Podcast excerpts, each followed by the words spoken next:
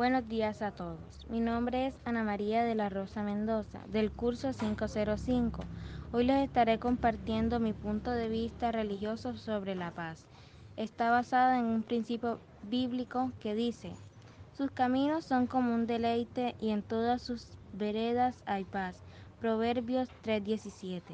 El ser humano para tener paz en su vida es necesario que conozca el camino de Dios cuando seguimos este entendemos que el Señor nos ofrece su paz y es algo muy diferente a lo que recibimos del mismo mundo, porque la paz viene de la justicia divina, de hacerlo agradable ante los ojos del Señor, y esto nos compromete a hacer el bien entre nosotros mismos. Y la paz de Dios que sobrepasa todo entendimiento guardará vuestros corazones y vuestros pensamientos en Cristo Jesús. Filipenses 4:7. Gracias. Dios les bendiga.